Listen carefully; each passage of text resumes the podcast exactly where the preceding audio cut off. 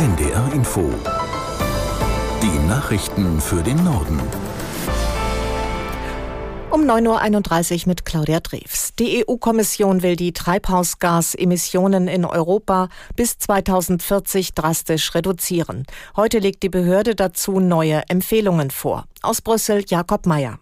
Laut dem bisher bekannten Entwurf schlägt die Behörde vor, den Ausstoß klimaschädlicher Gase bis dahin um 90 Prozent zu senken im Vergleich zu 1990. Dabei beruft sich Brüssel auf Fachleute des EU-Klimabeirats, die das als Mindestziel empfehlen. Laut dem Kommissionsentwurf bleiben so die Vorgaben der Pariser Klimavereinbarung erreichbar, ohne die Wirtschaft zu sehr zu beeinträchtigen oder Gefahr zu laufen, Kipppunkte im Klimasystem zu überschreiten. Um das Ziel zu erreichen, solle die EU noch konsequenter den vorhandenen politischen Rahmen nutzen. Ausgeweiteter Emissionshandel, raus aus fossilen Brennstoffen, noch mehr Energie aus Sonne, Wind und Wasser. Die EU befasst sich heute auch mit Plänen für einen europaweiten Führerscheinentzug. Das Europäische Parlament stimmt darüber ab.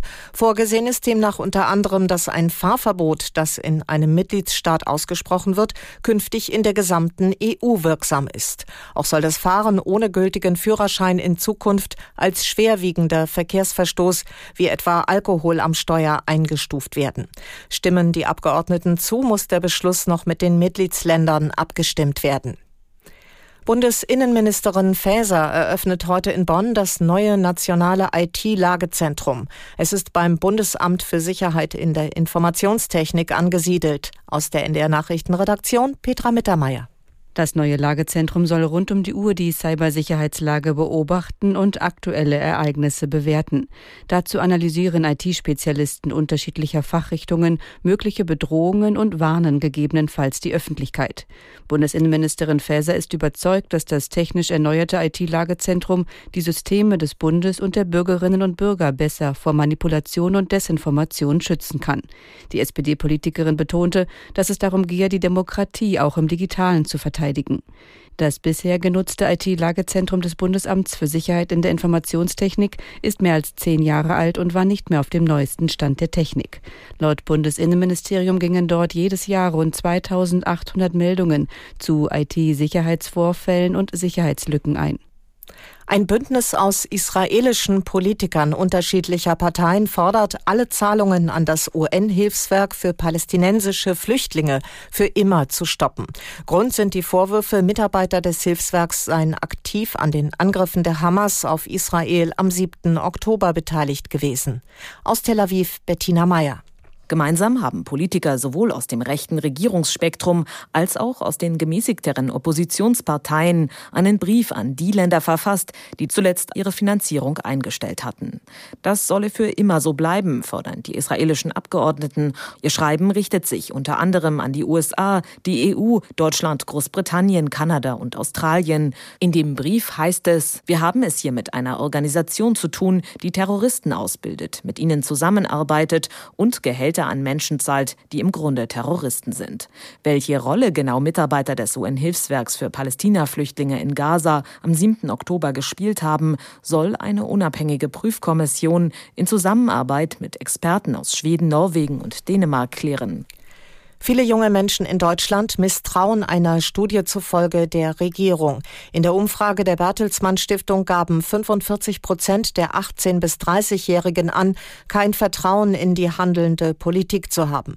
Gleichzeitig sprachen aber rund 60 Prozent der Befragten der Demokratie in Deutschland ihr Vertrauen aus. Für die repräsentative Umfrage wurden mehr als 2200 Personen aller Altersgruppen befragt. In Chile sind die verheerenden Waldbrände inzwischen weitgehend unter Kontrolle. Wie die Behörden mitteilten, stieg die Zahl der Toten inzwischen auf 120.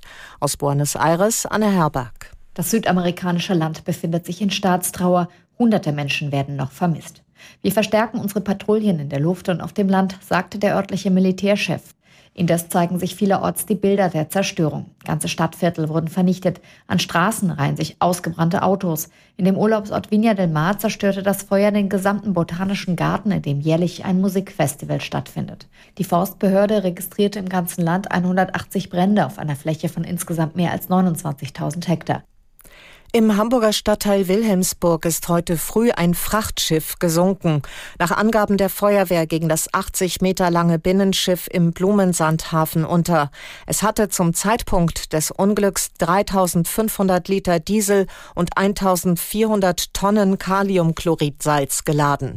Die Feuerwehr hat mit etwa 40 Einsatzkräften eine Ölsperre aufgebaut.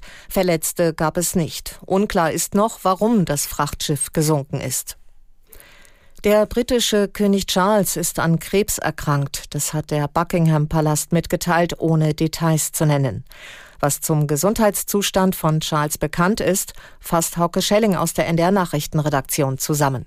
Charles war erst vor kurzem wegen einer Prostatavergrößerung behandelt worden und dabei ist offenbar Krebs an anderer Stelle festgestellt worden. Um welche Form von Krebs es sich genau handelt, das hat das britische Königshaus nicht mitgeteilt. In dem kurzen Statement heißt es aber, der 75-Jährige wolle bewusst offen damit umgehen, dass er Krebs hat. Erste Behandlungen sind demnach auch schon angelaufen. Öffentliche Termine wird Charles jetzt erstmal nicht wahrnehmen. Er will aber weiter die Staatsgeschäfte führen und sich auch wie gewohnt regelmäßig mit dem britischen Premierminister Sunak besprechen. Charles jüngster Sohn, Prinz Harry, will jetzt kurzfristig aus den USA anreisen, berichten mehrere Medien. Das Verhältnis zwischen Harry und seinem Vater und auch zwischen Harry und seinem Bruder, Prinz William, gilt ja als zerrüttet. Und das waren die Nachrichten.